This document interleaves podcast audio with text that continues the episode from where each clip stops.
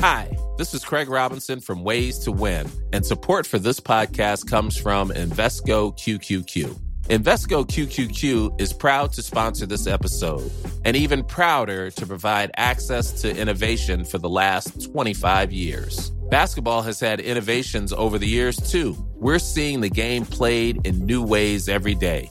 Learn more at Invesco.com slash QQQ. Let's rethink possibility. Invesco Distributors, Inc.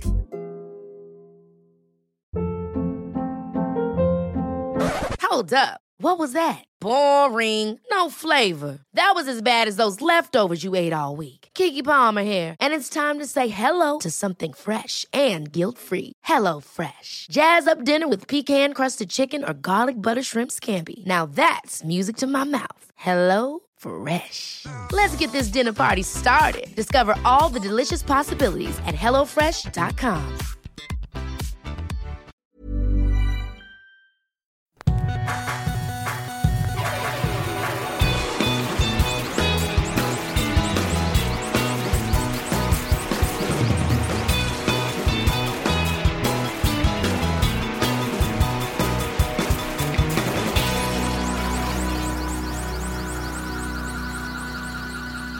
Este es el episodio 88 de Dos Nombres Comunes con mi amigo José Madero y con su amigo Andreas Osberg.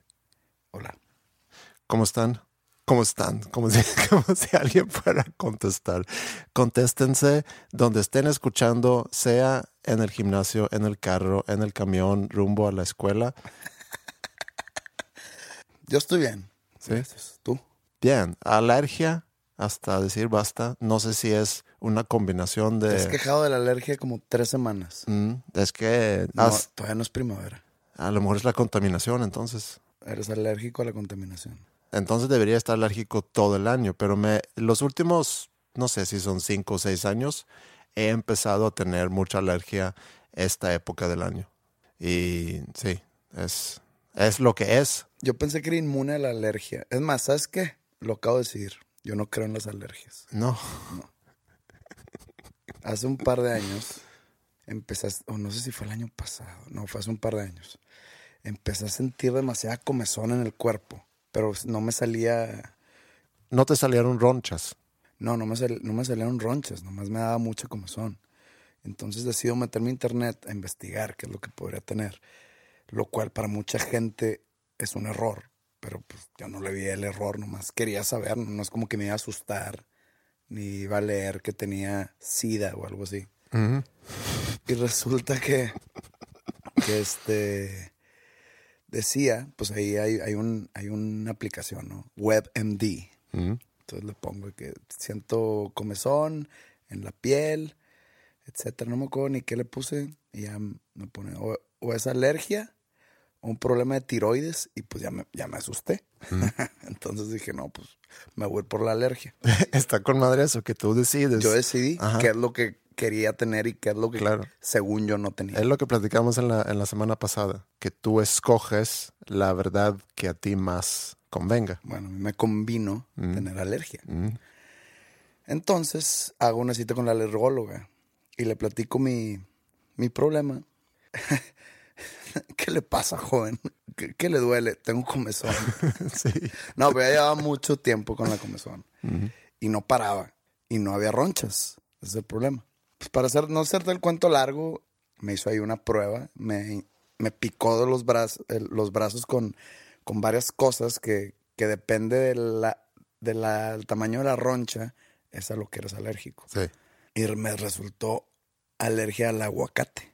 Sí, eso lo habíamos platicado en, la- en algún momento que fue un trauma muy fuerte para ti. Hasta hiciste un post, me acuerdo, en tu Facebook que casi que se volvió viral tu alergia contra el Haz de aguacate. cuenta que me dijeron que era estéril, Mm. que aún no sé si soy. De eso también puedes hacerte pruebas. Prefiero que el destino me, me sorprenda. Pero bueno, aún... Pero, pero espérate, nota. Me dijo que no coma aguacate por tres meses. Mm, Y le dije, ¿y luego? No, y luego ya se te quita. Y ah, chinga, la alergia se quita por no consumir ese, ese alimento, no, no pegarte a los, porque hay gente que es alérgica a los cucarachos o a los gatos. Pero no, tampoco quiero que nos detenemos demasiado tiempo en una alergia que no es de mucho sufrimiento. O sea, mi voz seguramente se escucha diferente. Tengo... Exactamente igual. Ok, tengo mocos, eh, estornudo mucho y, y ya, pero más que eso, no es. Entonces, nadie aquí se está muriendo y, y ya.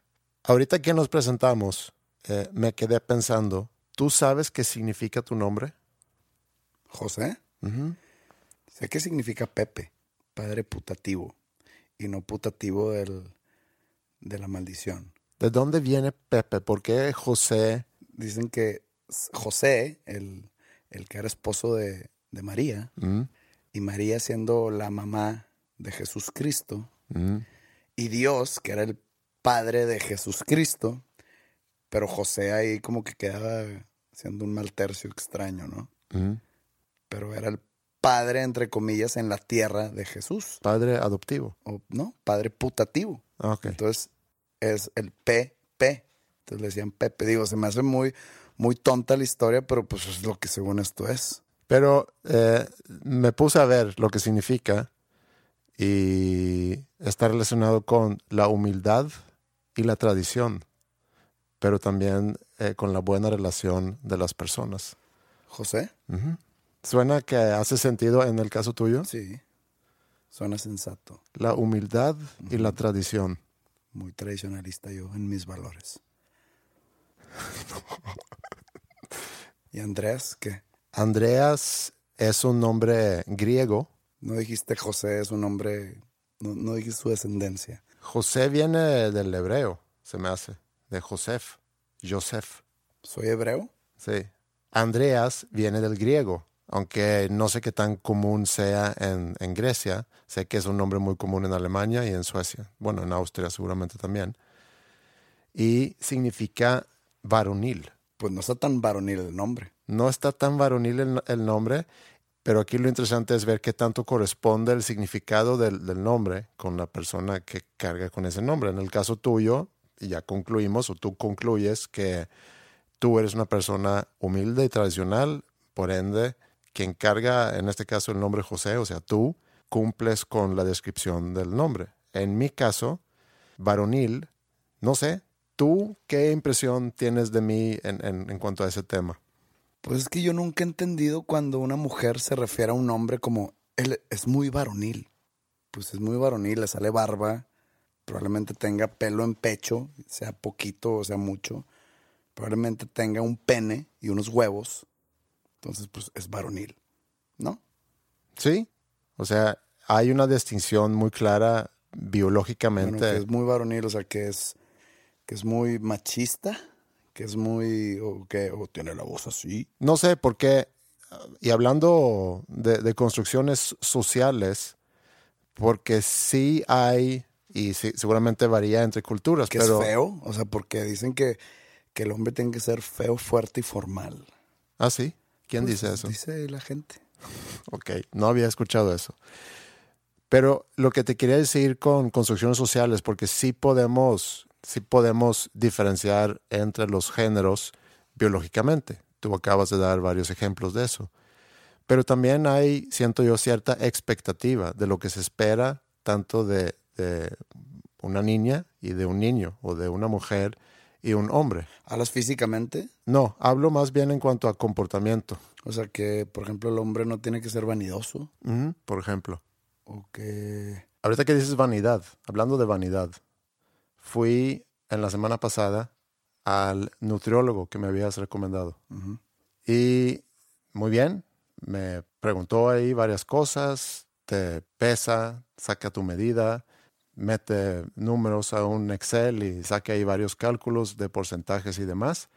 Todo en orden, nada fuera de lo que yo había esperado. Lo único que me sorprendió realmente fue que había crecido un centímetro y medio.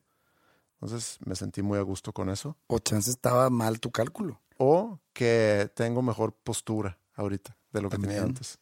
pero ahorita mido 1.91, entonces estoy realmente muy, muy contento con eso. Felicidades. Sí, muchas gracias. Es 1.91, no lo, no lo logra cualquiera. No, Yo estoy tratando todavía de, de cruzar la barrera del 1.85. Ahí voy, ahí la llevo. llego luego a la casa a mediodía a comer. Nada más estamos Ingrid y yo comiendo en la casa. Y se torna la conversación hacia nutrición. Y yo no le digo nada. O sea, yo no había dicho que iba a ir con un nutriólogo. Te dio pena. Me dio un poco de pena. Ahorita llegamos a eso. Y entonces estamos platicando sobre nutrición en la comida. Yo todavía no le digo nada y ya. Cada quien va por su lado en la tarde y en la noche nos volvemos a ver en la casa. Entonces cuando volvemos a platicar sobre nutrición, que no me acuerdo por qué razón eh, llegamos a ese tema otra vez, de la nada digo, hoy fui con un nutriólogo.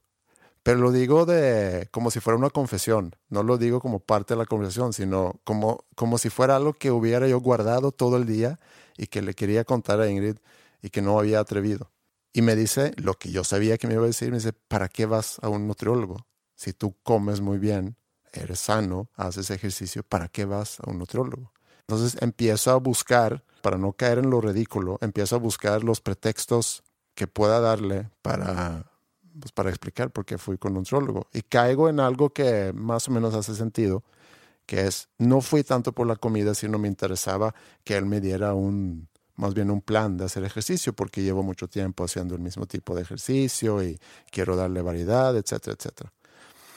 Pero aún así, no puedo y termino diciendo, pero la verdad de las cosas, fui por vanidoso. Y no pudieses haber ido simplemente para saber cómo estás de tu cuerpo. O sea, tiene que ser por vanidad a huevo. No es por curiosidad. Sí, fui por curiosidad, pero yo creo que esa curiosidad es de vanidad, porque lo que él te dice, con las medidas que saca, son puras cosas de tu físico, de tu aspecto. No tiene nada que ver con cómo estás por dentro. No dice nada de tu salud realmente. Pues parte sí, ¿eh?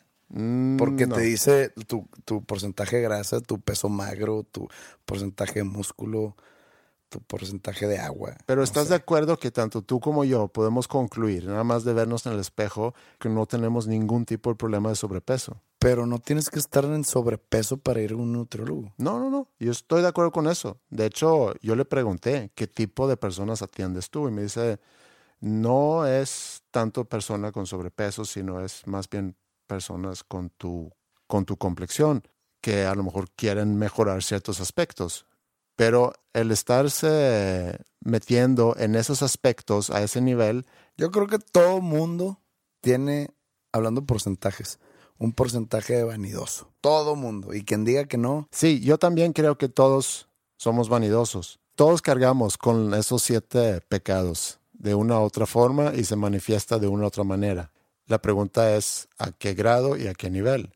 Hay quienes pueden llevar a esa vanidad a un extremo. Y yo creo que lo que yo sentí al ir al nutriólogo el viernes pasado, fue extremista. me estoy yendo No a un extremo, No estoy de acuerdo. ¿no? No. Bueno, Para mí el- eh, un extremo sería hacerte una cirugía porque en tu cabeza te vas a ver mejor. Eso para mí es ya pisar un extremo. ok. No ir a un nutriólogo. Un nutriólogo, ir a un nutriólogo está en la gama, eh, dentro del, del espectro vanidístico, creo que cae exactamente en medio. Entonces no me hace menos varonil. No, probablemente te pudiese hacer más. Ok, muy bien. Em, y otras cosas no tan sensible, más fuerte, ser alguien que, no sé, sepa arreglar cosas, que le gustan los carros, que le gusta el fútbol, que sepa hacer una carne asada, ese tipo de cosas. Y que, a ver, ahora vete a la mujer y dame una lista de características como lo acabas de hacer. Trata de no caer en que sepa cocinar, que sepa trapear, que sepa planchar. ¿Te puedo decir esas? No, no, no, no, no. Caerías en la misoginia, ¿no? Sí, seguramente. Y seguramente voy a caer en eso si hago una lista. Porque yo estoy hablando de los estereotipos o de lo que se espera de una mujer, lo que se espera de un hombre. Y, te repito, creo que varía entre diferentes culturas y lo hemos platicado muchas veces aquí, pero yo creo que aquí en México se esperaría que sea Alguien que sí sepa cocinar, que sepa cuidar bien al hogar, no sé, que a lo mejor no le interesa tanto los carros si vamos a cosas opuestas, que a lo mejor no es alguien que le interesa tanto el fútbol. Hay ciertas tareas y actividades que se dividen de una forma muy, y no voy a decir natural, sino eso es a lo que voy con la construcción. Yo creo que hemos establecido, o se ha establecido, que hay ciertas tareas que las mujeres se encargan de esas tareas y los hombres se encargan de esas tareas. Yo en ese sentido no me siento muy varonil. Si eso fuera eh, la descripción de una persona varonil. A mí no me gustan los carros. Soy más o menos bueno para arreglar cosas, pero tampoco soy un handyman. ¿Qué, ¿Qué es lo último que arreglaste? Lo último que arreglé fue una puerta en la oficina de la escuela. Solo. Solo. Y sí me, me, sentí algo orgulloso porque cuando yo fui a comprar las partes que tenía que montar ahí, le pregunté en la tienda, oye, eh, ¿eso es algo que yo puedo hacer? O me dice, creo que vas a... Te dio muy afeminado. a lo mejor. Y me dijo, mejor llámale a un a un hombre. A un cerrajero. De que, güey, no tienes un podcast. Bueno, háblale al otro güey. háblale al otro güey. sí. No, me dijo, háblale a un cerrajero. Y dije, bueno, voy a hacer el intento y si lo logré. No era tan complicado. La cosa es muchas veces que tú puedes pensar que tú no eres capaz de arreglarlo. Y, y cualquier persona pudiera haberlo arreglado. Yo creo que el que no lo a, logras arreglar es porque piensas que no lo puedes arreglar muy filosófico, ¿eh? O sea, Aristóteles, Sócrates, Platón, Andreas. ¿Ves? Chance de ahí es griego, güey.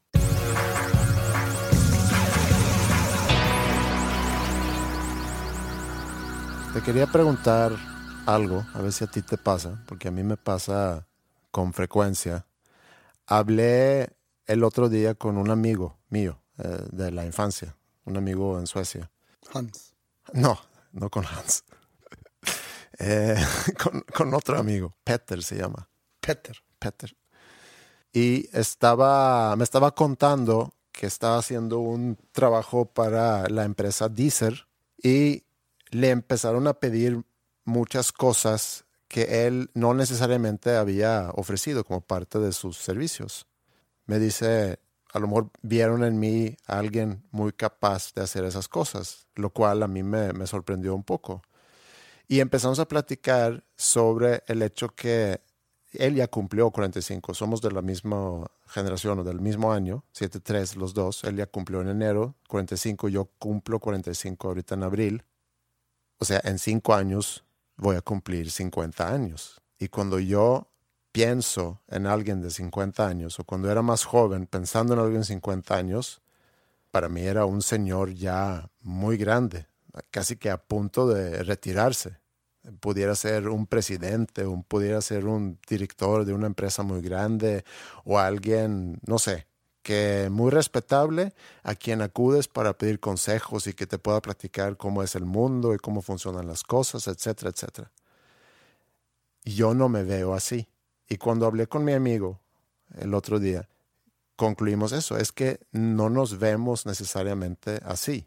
Cuando yo era más chico, cuando tenía la edad de lo que tiene ahorita Maya, Maya cumple 16 este año.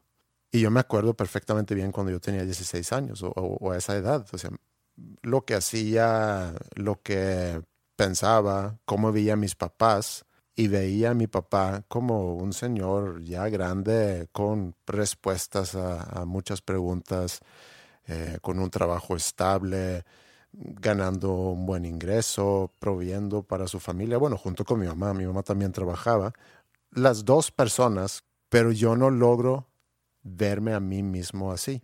No sé si tú te puedes identificar con eso, si tú piensas ¿Cómo veías tú a tu papá cuando él tenía la edad que tú tienes ahorita, que es 37 años? Cuando mi papá tenía mi edad, yo tenía 10 años. Entonces, yo ya llevo un déficit, ¿no? Eh, pero cuando yo tenía 10 años y me acuerdo leve, o sea, no, me, me acuerdo de cosas muy especiales. Me acuerdo cómo era mi vida. Me acuerdo, por ejemplo, de todo el Mundial Italia 90. Me acuerdo qué jugaba, qué música escuchaba, mis amigos. Pero mi papá tenía 37, que es lo que tengo yo ahorita, Y pues yo lo veía, eh, mi papá en ese entonces era director de una empresa de transportes. Y pues yo, si, si me transporto, hablando de transportes, si me transporto al pasado y me meto en el cuerpo de Pepito, yo veía a mi papá como alguien, pues ya un señor maduro. Entonces yo me transporto ahora al presente y digo, ah, cabrón, pues yo tengo esa edad ya y no me siento ni la mitad de maduro de lo que yo creía en ese entonces o que creo que mi papá era a sus 37 años. Este, no sé por qué sea que nos vemos menor a lo que nosotros veíamos como algo mayor. Siento que no llenamos esos zapatos, pero creo que le pasa a todo mundo. O sea, yo siempre he dicho que soy una persona que maduré, si es que Tú siempre has dicho muchas cosas. yo siempre he dicho que maduré muy tarde. Mm. Y es más, siento que no he acabado de madurar. Y pues tengo 37. Yo creo que tiene mucho que ver con el tipo de trabajo que tengo. Y pues he, he escuchado y he leído en muchas partes que, que ese trabajo te mantiene joven de perdido en la cabeza. Entonces, creo que estoy sufriendo de esa, esa alucinación o esa percepción de que yo no crezco. Y de hecho es un buen tema para, por ejemplo, un disco. De no crecer, de no hacerte De, de- viejo de no envejecer, pero Sí. no, no, no hablo físicamente, sino mentalmente. mentalmente, espiritualmente. Sí. Y no hablo espiritual de religiosamente, sino como tu esencia. Pero sí, o sea, ni, ni, ni cerca de cómo veía yo a mi papá de ser un señor hecho y derecho, yo no me siento cerca. Yo, pues así como tú estás a cinco años de tener 50, yo, tengo- yo estoy a tres años de tener 40. Y pues 40 ya son números mayores. Sí, totalmente. Lo que me pregunto es, y, y esto es un tema que pudiera tocar con mi papá, inclusive porque lo voy a ver ahorita en Semana Santa. Vienen aquí a México, él y su esposa, y nos vamos a ver en una playa. Si él, a mi edad, sentía lo mismo que yo siento ahorita. O sea, a lo mejor él proyectaba hacia mí, obviamente, porque yo me lleva 30 años. O sea, cuando él tenía 40, yo tenía 10. Cuando él tenía 50, yo tenía 20. Y cuando él tenía 60, tú tenías, ver, espérame, espérame, 30. Sí. Pero sí, no sé si él, a, a- a mi edad ahorita, actual, pudiera llegar a sentir lo mismo. O sea, también esa cierta inseguridad, cierto sentir que estás, estás como que engañando al mundo o a los demás, proyectando que tienes todo bajo control y que a lo mejor sabes más cosas de lo que realmente sabes. Sí hay cosas que yo siento que domino, sí hay cosas que yo sé que hago muy bien, pero de repente sí me siento con bastante inseguridad ante ciertas tareas y a lo mejor ahorita me estoy disparando en el pie, a lo mejor no es algo que debería de compartir, pero a veces me puedo sorprender cuando llego a sentir que hay otras personas que me voltean a ver como que esperando que yo vaya a resolver ciertas situaciones porque confían en que yo soy la persona que lo pueda resolver. A lo mejor es una inseguridad que todos cargamos con nosotros, pero al platicar con, con mi amigo de eso el otro día, fue algo que en conjunto reflexionamos, que el tiempo pasa tan rápido, de repente estás por cumplir casi 50 años y no te das cuenta las cosas que has ido acumulando y las experiencias que has ido generando. Normalmente nos minimizamos a nosotros mismos. Nos sentimos menores a lo que realmente somos. No sé si sea problema de autoestima. No sé si sea problema de, de ser como autohumildes o algo así. Regresando al significado de, de tu nombre. Sí. ¿Cu- ¿Cuál es la palabra? Este, modestia. No sé si el querer pasar por modestos, pero creo que es algo, es, es algo subconsciente que, que no nos sentimos a la altura de lo que realmente somos. O sea, sientes que no, mer- que no mereces que alguien venga a pedirte un consejo. Y no que no merezcas, sino que no te sientas a la altura de dar ese consejo. Y como dijiste hace rato, que por tu profesión que te ayuda a mantenerte a lo mejor joven, eh, mentalmente, eh, espiritualmente. Y también como yo he estado trabajando mucho con gente joven en los últimos 10 años y he estado en contacto con gente joven y me gusta estar en contacto con gente joven porque me ayuda a mantenerme en contacto con un mundo que es de alguna forma el mundo actual. Yo por cada año que pasa formo parte del mundo de antes. O sea, yo soy del pasado mientras la generación joven es del futuro. Pero eso no era el punto realmente, sino el punto es esa inseguridad que, que cargo conmigo y que pienso que por cada año que pasa ya debería yo haber vencido esas inseguridades y aceptar que ya tengo las tablas suficientes para ser una persona de la edad que tengo.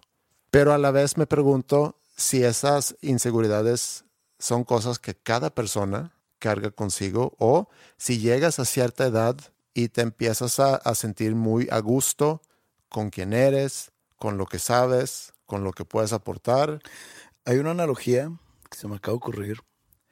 Por ejemplo, cuando estaba estudiando mi carrera, o en prepa incluso. Yo era de esos que estudiaba para un examen y me ponía, de cuenta, un límite de estudio. ¿Sabes qué? Voy a estudiar dos horas. Punto. Si en esas dos horas acabo todo el material de repasarlo, de leerlo, de entenderlo, digo, se acabó aquí. Por más que el examen final, ya, con esto lo hago. No voy a aprender más o no voy a entenderle más si le dedico más horas. Entonces yo he llegado, ¿y cuánto tiempo estudiaste? No, pues dos horas. ¿Qué, güey? Sí, pues ya. Con eso para mí es suficiente y no porque me sienta muy inteligente, ni que me sienta muy estudiado, ni muy aplicado. Simplemente la conclusión de llegar hasta aquí, yo creo que ya no voy a, ya no se me va a quedar nada más. Ya es suficiente. Mi cerebro ya está compactado. Llegaba y se acababa bien, o sea, yo sé que 90 promedio en mi carrera. 89, porque no hice el honor roll, pero 89. Lo puedes redondear a 90. Lo puedo redondear a 90 a mi conveniencia. Pero para hacer la carrera de Derecho y sacar 89, creo que. Y aparte, eh, eh, haberme ido de gira muy seguido, creo que es un gran promedio. Es un gran promedio. Sin haber, sin haber, tronado ni una materia. Y, y, y mi filosofía, entre comillas, era eso estudiar cierto punto. O sea, ya repasé todo, ya no necesito darle dos o tres o cuatro vueltas más. Pero ¿cuál es la analogía? La analogía es lo que tú dices. Llegas a cierta edad y dices, ¿sabes qué? Estoy dando lo que puedo dar. O sea, ya no puedo ser más. Yo creo que siempre podemos ser más, pero a ver si te entiendo. ¿Qué es lo que tú mencionaste? Sí, pero por ejemplo, ¿tú sientes que tú has llegado a tu máxima potencial? No, pero hasta ahorita estoy en camino de llegar a mi máximo potencial, que va a ser en unos años más o en no sé cuánto tiempo más. Pero hasta ahorita creo que voy bien. Estoy dando lo que yo he podido dar a mis a mi poca edad, mm. digamos. Mm. Sí. Yo creo que ¿Qué más me faltaría? O sea, si, y, no es porque siento yo que he logrado mucho, sino ¿qué tanto más puedo lograr? Nomás tengo 24 horas de cada día y de esas 24 tengo que dormir 8 no, no, hay, no hay suficiente tiempo en el día, suficientes horas en el día para lograr tantas cosas que, que a mí me gustaría lograr y que sé que no se va a poder. O sea, tengo que ser muy bueno en una sola cosa. Es lo que dijimos, ya lo habíamos platicado en un episodio anterior, que tienes que dedicar no sé cuántos miles de horas a algo para ser experto. Sí, Entonces, pues, tú tienes mil horas. Tú tienes que escoger una cosa en que ser muy bueno o en qué ser completamente, digamos, circular o redondo, hablando de, lo bueno que puedes llegar a ser en algo. A lo mejor ese es mi problema, fíjate, ahorita que lo dices. O sea, es, mejor ser el mejor en una cosa, mm. y el mejor hablo en sentido figurado, el mejor en una sola cosa que ser mediocre o mediano en siete. Sí. Porque yo me dedico a muchas cosas muy diferentes. Y, y, a ver, agarra una cosa que te gustaría que fueses el mejor. ¿Cuál pudiera ser esa una cosa? Tuya. Mm. Eh, pues este podcast, sin duda.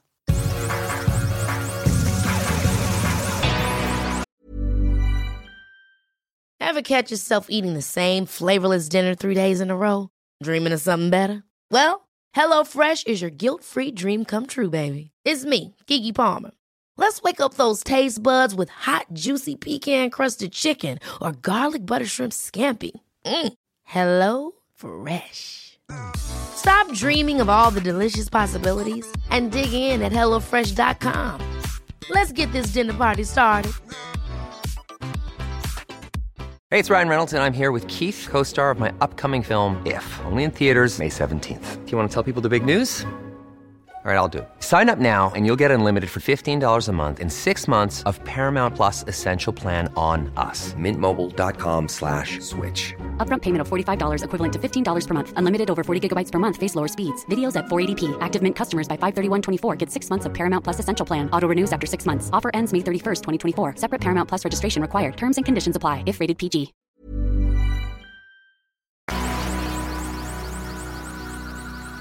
Vi un documental de Kiss el otro día en la televisión sueca antes de que alguien mande preguntar dónde pueden ver el documental. Ese era un documental sueco sobre la banda Kiss. El documental en sí, la verdad, no era nada espectacular, pero era interesante la historia de la banda. Eh, realmente tornaba la historia alrededor de uno de los guitarristas que en algún momento tocó en Kiss. Ace Frehley. No, sino el guitarrista que llegó a reemplazar a Ace Frehley cuando él salió, eh, un guitarrista llamado Vinnie Vincent. Pero lo que me llamó la atención con, con la historia de Kiss y luego el rol que llegó a jugar Vinnie Vincent es que Kiss empieza como una banda de glam en los 70s, se puede decir, eh, con su maquillaje y con su onda de personajes, etcétera graban tres discos con los cuales no pasa absolutamente nada. Se esfuerzan mucho para volverse una banda muy espectacular en vivo y sacan eh, un disco doble en vivo. Y ese, y ese disco doble eh, se vuelve un exitazo.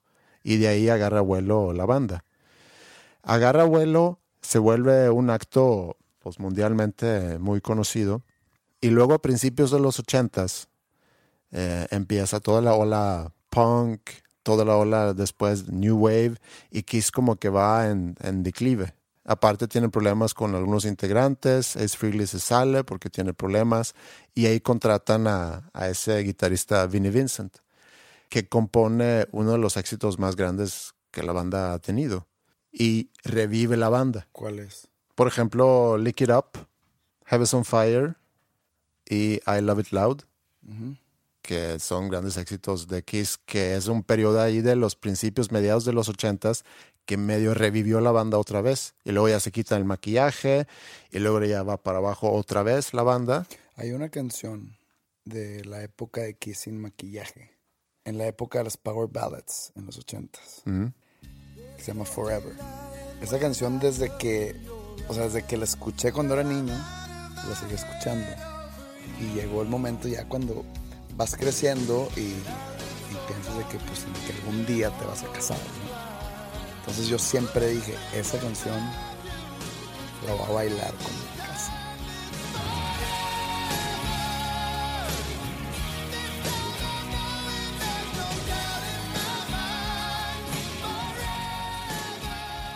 Está bien cabrón. ¿eh? Es una power ballad, se llama Forever. Yo conocí a Kiss porque mi papá me compró un cassette. Que, ¿En qué año fue? En el 88. Me compró un cassette o un disco, o un álbum, pues, en cassette que se llama El Destroyer. Creo que salió en el 76 o en el 78. Pero en el momento que los conocí, o sea, yo los conocí por ese disco que todavía están pintados, pero los conocí en el momento donde no tenían maquillaje.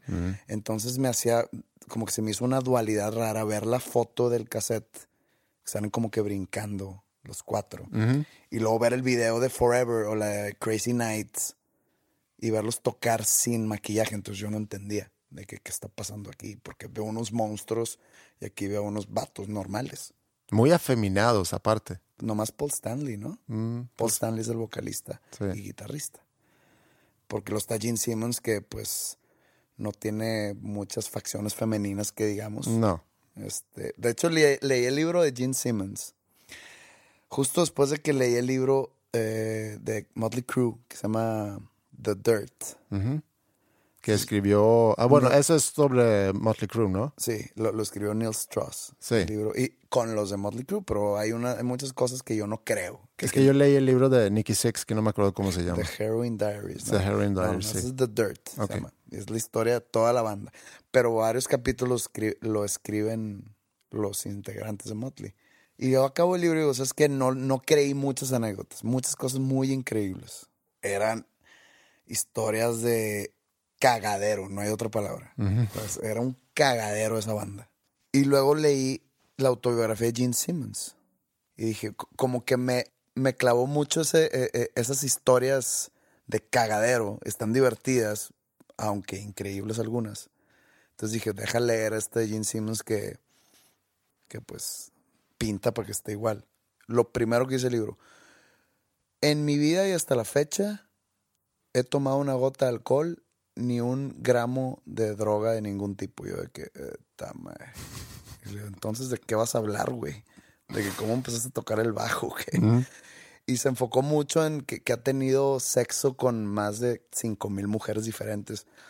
Y pues no es lo mismo leer a verlo, ¿no? Entonces, como que... ¿Tener sexo con cinco mil personas? O... No, o sea, eh, te contaba, de cuenta como que te, te, contaba escenas de porno.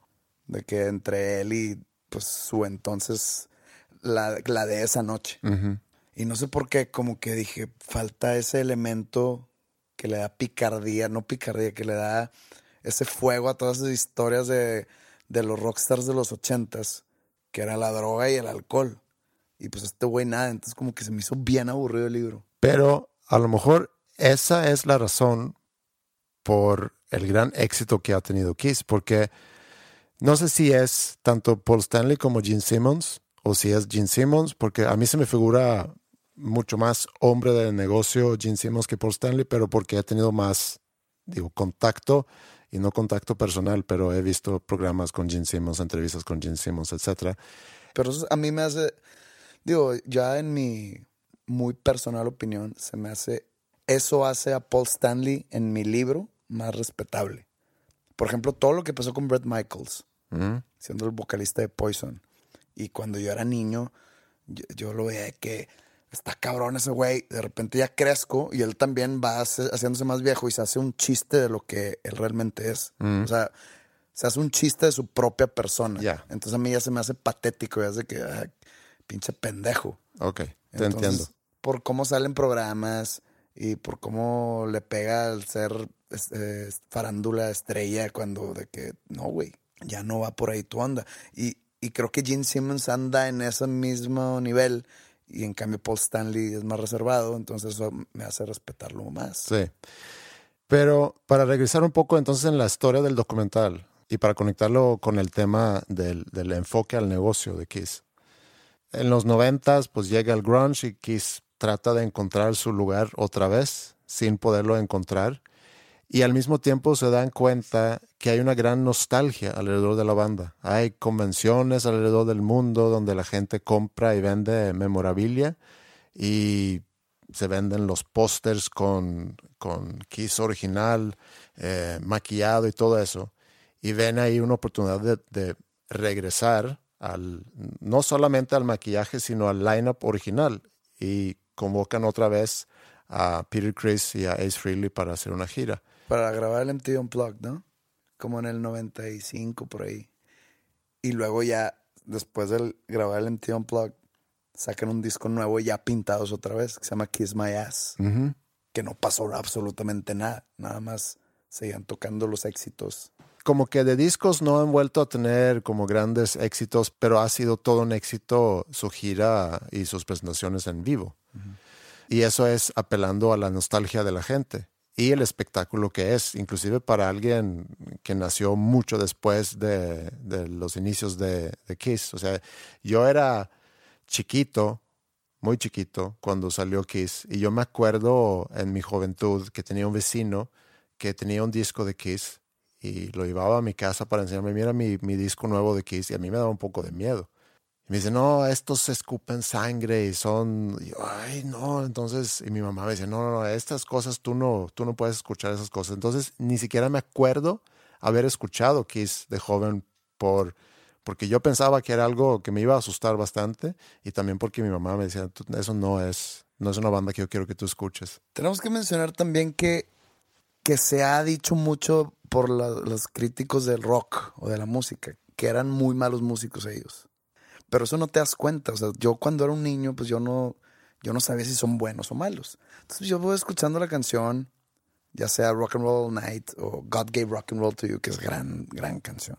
O por ejemplo la de Love Gone o Detroit Rock City, que son no, no malas canciones, son malos músicos y hasta se escucha ahí de repente unas salidas de tiempo en la batería y demás. Y hasta hay una anécdota que Eddie Kramer, que era el productor ese entonces de, de Kiss, le grabó un disco a una banda aquí en Monterrey hace muchos años. Y me contaron estos chavos de esta banda que, que les contó Eric Kramer que eran malísimos músicos. ¿Los de Kiss? Los de Kiss. Ya que sé todo eso, pero que alguien más me puso la idea en la cabeza, escuchas los, las canciones y dices, pues no hacen gran cosa. Son lo- los arreglos más simples que puede haber, pero ojo, no estoy criticando.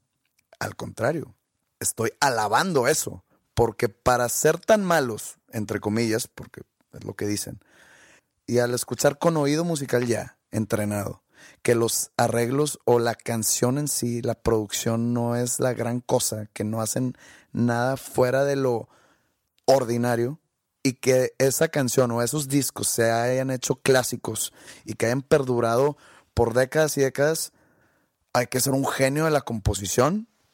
Y no hablo que la composición sea súper compleja. Hablo de genio de saber qué darle al público en qué momento.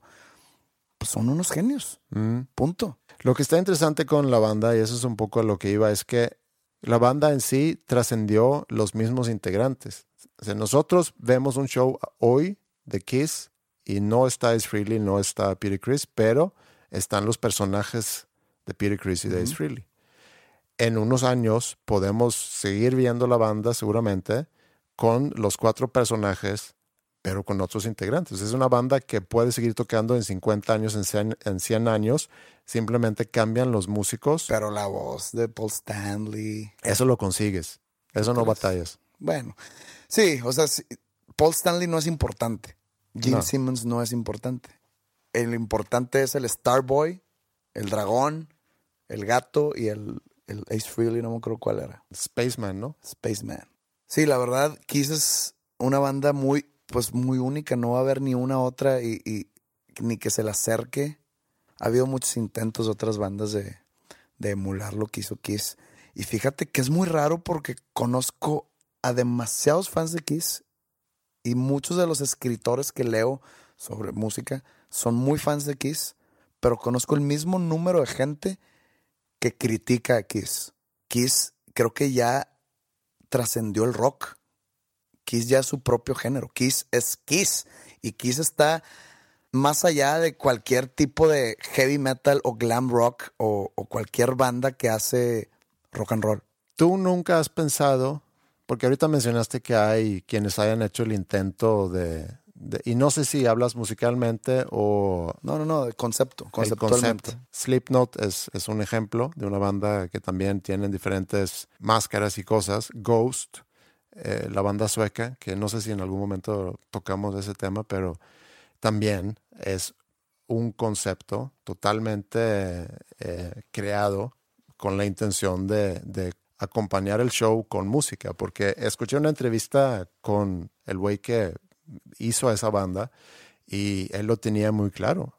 Él, él dice que es un espectáculo teatral donde la música es un ingrediente. Y todo ese concepto del rock teatral, del shock rock, sale originalmente de Alice Cooper. Y yo creo que Kiss lo agarró de, No, de hecho. de Alice Cooper. Esto es algo que muy poca gente sabe, pero Alice Cooper, el nombre, era el nombre de una banda, no era el nombre de él. Él era parte de una banda que se llama Alice Cooper y hacían ese tipo de shows. Como él es un nombre propio, a él, a- al vocalista, se referían a él como Alice Cooper, Mm. cuando la banda se llama Alice Cooper. Y llega un punto en la carrera, en la carrera joven de la banda, que sacan cuatro discos y son más conocidos por su show teatral que por su música, que los otros integrantes. Y dicen, no, ¿y saben qué? Hay que bajarle al pedo teatral. Vamos ya a tocar música nada más porque siento que no nos quieren por la música, nos quieren por el show que hacemos. Y el vocalista dice, ni madre, es lo que vende. No, ¿sabes qué? Nosotros queremos. Ah, sí, el vato va, como él es conocido como Alice Cooper, va y se cambia el nombre. Y lleva todo de que yo soy conocido, o sea, es- la banda, pero a mí me dicen Alice Cooper. Yo me voy a cambiar el nombre de Alice Cooper. Se cambia el nombre. Él se llama Vincent Fournier. Se cambia el nombre de Alice Cooper y el vato de- decide como, ah, ¿no quieren seguir entonces con el pedo del rock teatral y el shock rock? No, ah, bueno. Entonces me voy a solista. Ah, pero pues somos una banda. No, ya me llamo yo Alice Cooper. Ya se chingaron. Mira, muy bien. Hijo de la chingada. Bueno, pero hablando de Kiss, hablando de esos actos que se disfrazan o han inventado un concepto, lo cual facilita a que pueda seguir existiendo, inclusive después de, de que los miembros originales eh, deciden salirse o, o ya retirarse de la industria. Y siendo tú fan de Alice Cooper, pensé que a lo mejor deberías de buscar crear un concepto así para ti, para, para el acto José Madero. Y algo que se me hace que viene muy a la mano es toda tu fascinación por el género de terror. Ahorita en tu show tienes eh, a, a tres personajes en el, en el backdrop o, o atrás del escenario tienes a tres personajes que es Freddy Krueger, que es el, el de Chainsaw Massacre, ¿no? No, Pinhead, de los... El líder de los Cenobites de Hellraiser. Ok, y otro es Jason, sí. Y también, eh, ya no lo tienes, pero antes tenías a Pennywise en, en la batería, Y en el backdrop. en el backdrop también. Entonces tú pudieras crear un concepto donde en cada show, y eso puede ser muy random, en cada show tú te presentas disfrazado de uno de ellos. Y como espectador va a ser, a ver, como quién va a salir en este show. Va a salir como Pennywise o va a salir como Freddy Krueger o así, ¿no? Entonces lo haces eso por un tiempo, se crea ese concepto y la gente ya sabe y espera que cada show de José Madero va a salir José Madero disfrazado de, de un personaje de alguna película de terror. Y ya después de un tiempo que la gente se va acostumbrando a eso, tú simplemente te puedes ir retirando. Vas si quieres, si no quieres ir, si te da flojera, pues simplemente tienes ahí alguien que logra sonar como tú y, y que pueda presentar los shows por ti. A ver. Has dicho muchas pendejadas en estos 88 episodios de, dos nombres comunes, pero creo que esta es la número uno, güey.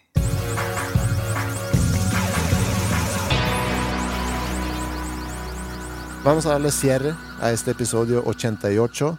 Muchas gracias a todos que nos escuchan semanalmente y que manden sus comentarios, sus mails. Eh, realmente es algo que a mí me motiva mucho. Platicamos en la semana pasada sobre motivación y en cuanto a motivación para hacer este podcast es el saber que haya tanta gente que toma el tiempo para escucharnos y que además nos eh, hacen llegar sus reflexiones y comentarios y pensamientos y que nos explican lo que se hayan llevado en sí de- del episodio.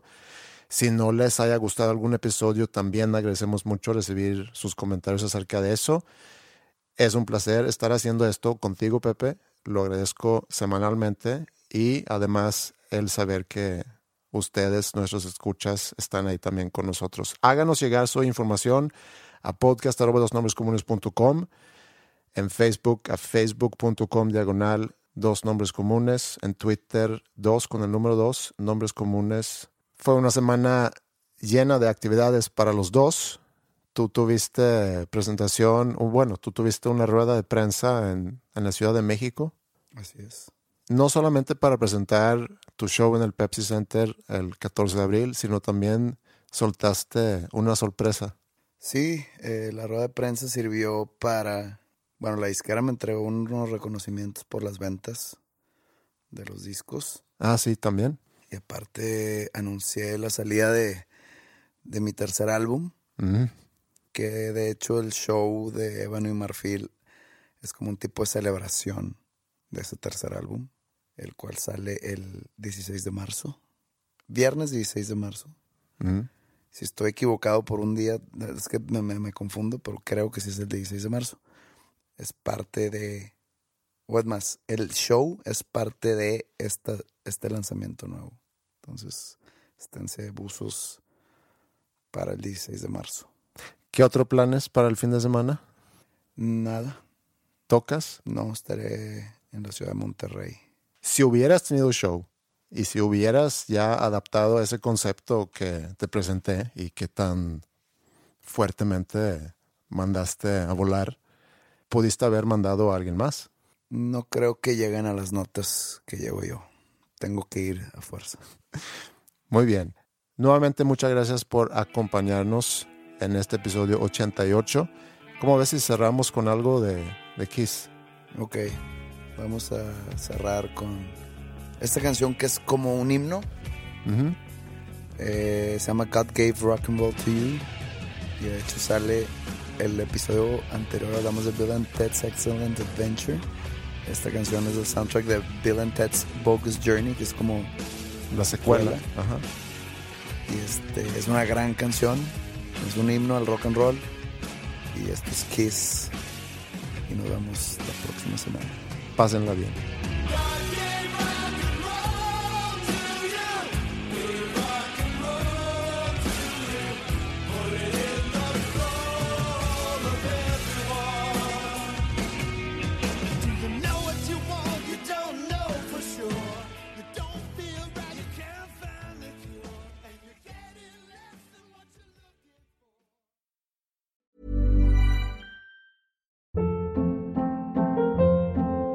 Hold up. What was that? Boring. No flavor. That was as bad as those leftovers you ate all week. Kiki Palmer here, and it's time to say hello to something fresh and guilt-free. Hello Fresh. Jazz up dinner with pecan-crusted chicken or garlic butter shrimp scampi. Now that's music to my mouth. Hello Fresh. Let's get this dinner party started. Discover all the delicious possibilities at hellofresh.com. If you're looking for plump lips that last, you need to know about Juvederm lip fillers. With Juvederm Volbella XC and Juvederm Ultra XC, your lip look, whether it's subtle or bold, can last up to one full year with optimal treatment and no additional maintenance. Find a licensed specialist and see if it's right for you at juvederm.com today. That's J U V E D E R M.com. Add fullness to lips in adults over 21 with Juvederm Volbella XC or Juvederm Ultra XC. Do not use if you have severe allergies or a history of severe allergic reactions, or if you're allergic to lidocaine or the proteins used in Juvederm. Tell your doctor if you have a history of scarring or taking medicines that decrease the body's immune response or that can prolong bleeding. Common side effects include injection site redness, swelling, pain, tenderness, firmness, lumps, bumps, bruising, discoloration, or itching. As with all fillers, there's a rare risk of unintentional injection into a blood vessel, which can cause vision abnormalities, blindness, stroke, temporary scabs, or scarring. For full important safety information, visit juvederm.com.